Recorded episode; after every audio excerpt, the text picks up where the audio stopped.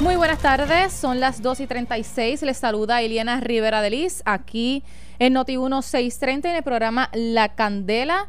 Y también nos pueden seguir a través de nuestra página de internet en notiuno.com para que nos sintonicen y nos vean en Noti1 TV y también por el 94.3 FM en la zona de San Juan. Bueno, vamos a estar hablando sobre este reclamo que está haciendo el representante Ángel Matos y es relacionado a que está exigiendo transparencia por parte de la autoridad de las alianzas público-privadas. Y les explico que el representante radicó una resolución para exigirle al director de la Autoridad de las Alianzas Público-Privadas, Fermín Fontanet, que entregue todos los contratos, expedientes, documentos, planes e informes relacionados con la privatización de los puertos turísticos de San Juan. Asimismo, el representante advirtió que irá al foro judicial si la autoridad se opone a entregar documentos relacionados al acuerdo con Global Port Holdings compañía interesada en administrar los muelles de San Juan. Y todo esto se da a raíz de la controversia que se ha estado reseñando a través eh, de Noti 1630 también con la determinación de la línea de cruceros Royal Caribbean de si continúa o no eh, teniendo sus cruceros aquí en Puerto Rico relacionado pues a esta disputa que se ha creado con el proceso de privatización de los puertos de la zona de San Juan. Para hablar un poquito sobre esto, en qué consiste, cuál es el efecto, que de hecho también eh, se da a conocer hoy una carta por parte de la línea de cruceros Carnival sobre prácticamente advirtiendo unas eh, situaciones relacionadas a, los cruceros y al turismo en Puerto Rico. Tengo en línea telefónica a Dafne Barbeito, quien es parte de la Alianza Turística de Puerto Rico. Buenas tardes, Barbeito. Muy buenas tardes, Liliana, para ti y para todos los radioescuchas de Noti1. ¿Cuál es eh, la preocupación ahora nueva que tiene la Alianza eh, Turística de Puerto Rico? Bueno, te hago un resumen, ¿verdad?, de lo que ha estado pasando en las últimas semanas. Nosotros esta semana llevamos a cabo una conferencia de prensa para actualizar los trabajos que se habían estado llevando eh, por el pasado mes con el comité de trabajo que había identificado la gobernadora. Y básicamente el primer proceso era poder llegar a un acuerdo, y valga la redundancia, para firmar un acuerdo de confidencialidad que nos daría paso a tener acceso al al contrato que se está negociando con Global Port Holdings. Después de semanas, intentos de poder hacer enmiendas a ese acuerdo de confidencialidad para poderlo atemperar a, a las necesidades del grupo y que pudiera haber eh, realmente un, un espacio para que las diferentes componentes de la alianza pudieran compartir información con sus matrículas, porque imagínate tú llegar a sentarte en una mesa donde tú firmas un acuerdo de confidencialidad que es 100% confidencial, o sea, no había espacio para absolutamente nada, incluyendo lo que se, lo que la alianza iba a aportar también iba a ser iba a tener que ser confidencial. Después de mucho análisis, después de saber que no teníamos garantía de qué documentos nos iban a entregar, si la información que nos iban a entregar era la que estábamos buscando para poder hacer el trabajo correctamente, la alianza decidió no firmar el acuerdo de confidencialidad y en su defecto entregó un documento al comité de trabajo de 17 preguntas. Pasado 13 días desde, esa, desde ese día y lamentablemente al día de hoy todavía no recibimos ningún tipo de respuesta, más allá de que ayer, en resultado de la conferencia de prensa que hicimos, la mediadora, que es la secretaria del Departamento del Trabajo, apareció y nos dijo que le iba a dar hasta el lunes a la P3 para que nos contestara.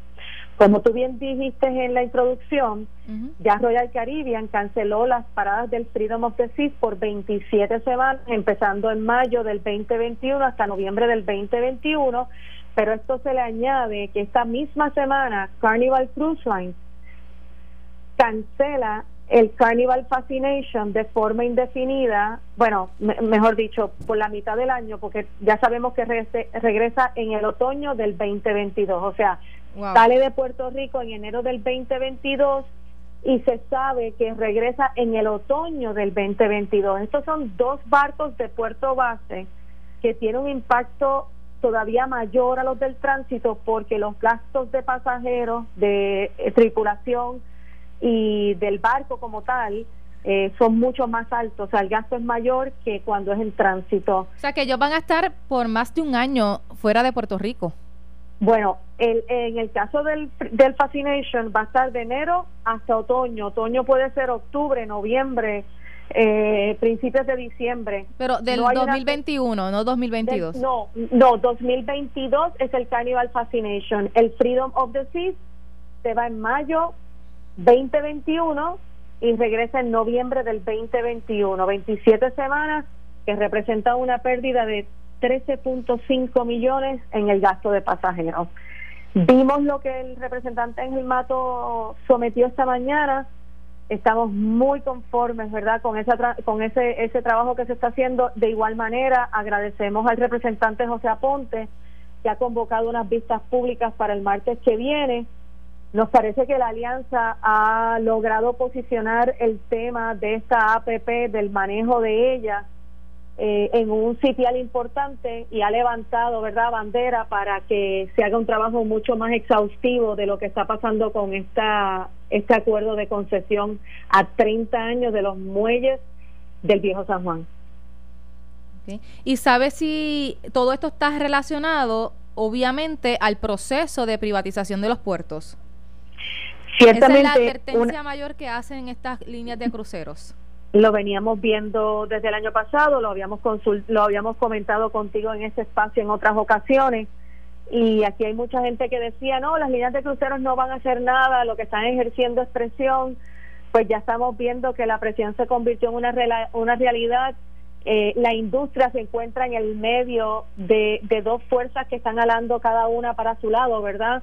Y, y, y debemos eh, llamar a la, a la a la atención del gobierno, sobre todo, que es el ente llamado o el, grupo llamado a proteger por el desarrollo económico de la isla, eh, de los empleos.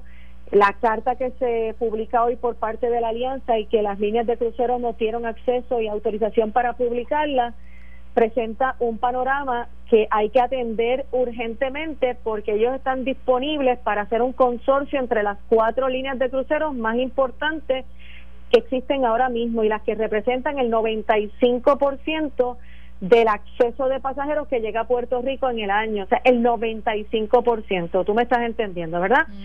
eh, si no se le presta atención a esta situación, no me cabe la menor duda que van a seguir viniendo mermas en los arribos de pasajeros en tránsito y en, la, en los arribos de, de, de los home ports o de los puertos bases.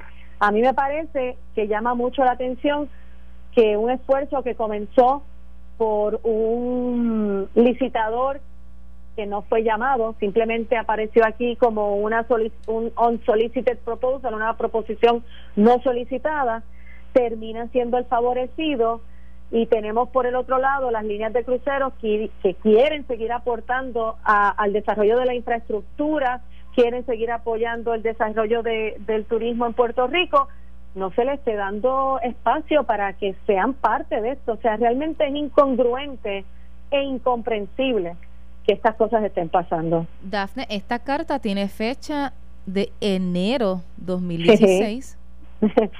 enero 16 del 2020, correcto. Esta carta tiene un, un mes. Un mes. Sin ninguna atención. O sea, eh, eh, la realidad es que tú no puedes tener a la compañía de turismo eh, dando vítores de, del arribo de pasajeros y lo exitosos que son recibiendo pasajeros, pero por el otro lado tienes al mismo gobierno queriendo afectar una operación que, que funciona. Pero aquí se ha entrevistado a la directora de turismo, se le preguntó estuvo aquí con Normando sobre estas negociaciones y no trajo a colación que esta carta había sido enviada al gobierno. Yo quiero que tú sepas que tampoco ella fue incluida en el comité de trabajo de la alianza y el gobierno, cuando es el ente que está llamado a velar por el acceso marítimo de la isla, es la que es el ente que paga los incentivos a las líneas de crucero. Sí, es una, ya te dije, es, es incomprensible lo que está pasando en esta en esta transacción. No hay mi madre. Bueno, pues ya estaremos al pendiente de lo que ocurra con esa resolución de la Cámara. Si en efecto le, le dan paso para que se le exija al director de la Autoridad de los Puertos, pues que entonces, de las alianzas público-privadas, debo decir, que provea esos contratos y todos los documentos relacionados a este tipo de transacción que se está llevando a cabo sobre la privatización de los puertos de San Juan. Y hay que estar muy pendiente el, próximo martes a las vistas públicas porque está, está, está citado P3, Autoridad de Puertos, la Alianza también va, va a tener un turno allí y, y, obviamente estaremos estaremos informando lo que allí ocurra, pero estamos en un momento muy crítico y lo que la alianza sigue argumentando es uno, por qué el activo más importante que son los cruceros no son parte de esta conversación. Dos, la industria tampoco fue parte de esta conversación. Y si el contrato y el acuerdo es tan bueno para Puerto Rico, ¿por qué tiene que ser 100% confidencial? Y le pregunto, relacionado al puerto de Ponce, ahí se está trabajando eh, normal, está todo tranquilo, no hay controversias similares a esta advertencia de líneas de crucero que están llegando a esa área.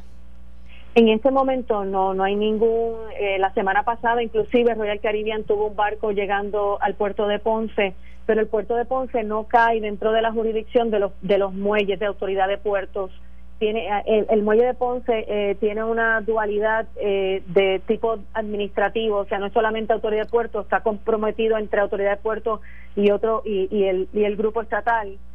Em, ¿Y, estas líneas de cruceros no han hecho algún tipo de acercamiento para que en vez de irse de Puerto Rico y se pierda ¿verdad? la llegada de, de estos barcos como tal, que se trasladen a la zona sur? Lo que pasa es que evidentemente para tú poder hacer ese tipo de transacción, tienes que tener un producto más robusto en el próximo muelle.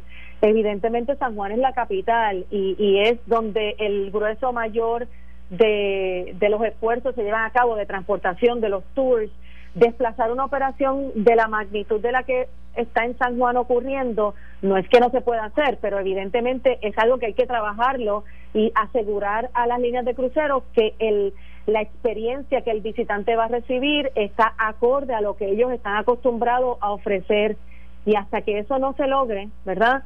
Eh, lamentablemente ese desplazamiento como como alternativa no no va a poder ser posible. Ciertamente es una gran oportunidad para para el municipio de Ponce eh, entrar a solicitar este tipo de, de, de transacción pero volvemos a lo mismo, el ente llamado a estar en este trabajo, en estos esfuerzos, la compañía de turismo, y lamentablemente es un gran ausente en todas estas conversaciones. Yo le pregunto porque ya he escuchado varias personas, ¿verdad? De, los que uno habla por ahí que dicen, bueno, pero ¿y por qué entonces no se van para el muelle de Ponce? Que esa zona sur tras la situación de los sismos, pues necesitan eh, que crezca otra vez la economía de esa área y la llegada de estos barcos que son grandísimos puede ayudar e incentivar la economía de esa zona, de todos esos pueblos que están allí cerquita.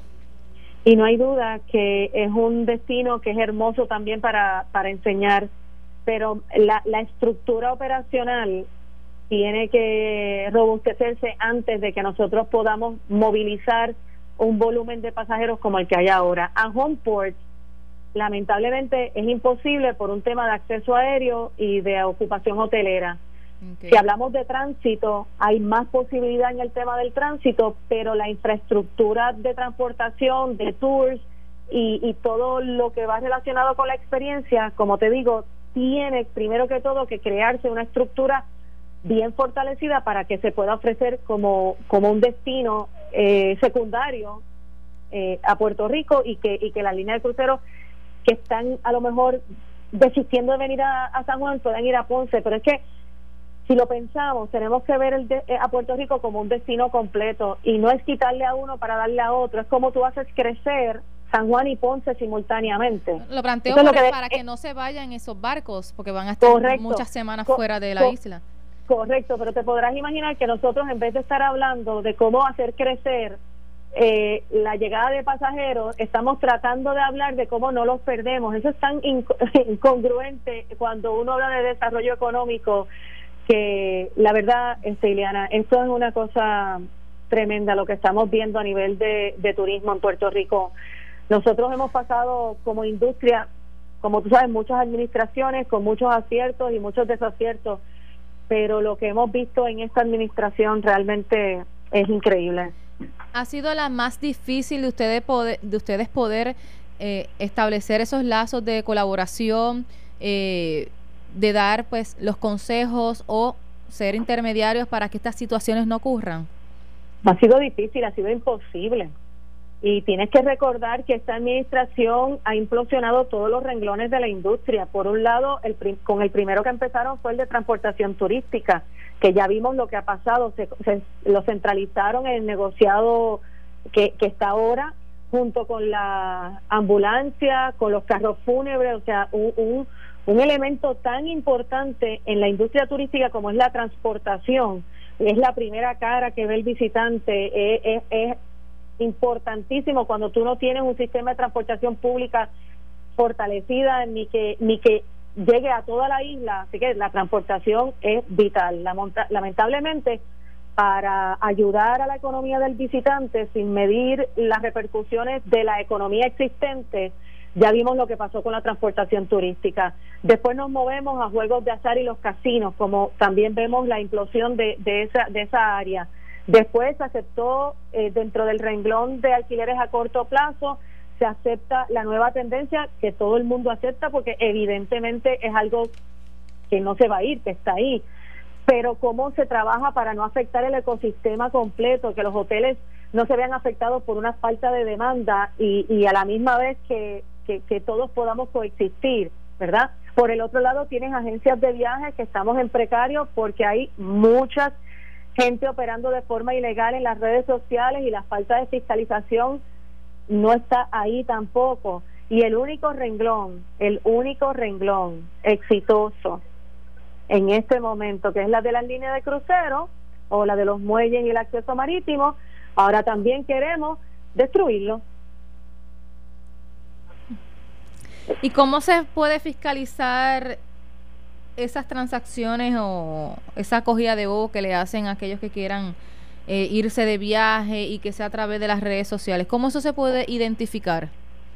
Bueno, eso es bien fácil, porque en el caso de nosotros como agencias de viajes que operamos legalmente, número uno, tenemos una licencia que nos otorga la Compañía de Turismo de Puerto Rico, que tenemos que tenerla visual en todos nuestros anuncios y promociones. Por otro lado, tenemos que tener un local comercial, o sea, un espacio donde el cliente pueda visitarnos si usted va, usted tiene a alguien que le está vendiendo un viaje y no tiene una oficina que sea física, no en un restaurante, no en un lugar de comida rápida, no en un Starbucks, o sea, si usted no puede ir a la oficina de esa persona, ojo, es muy probable que esté operando ilegalmente.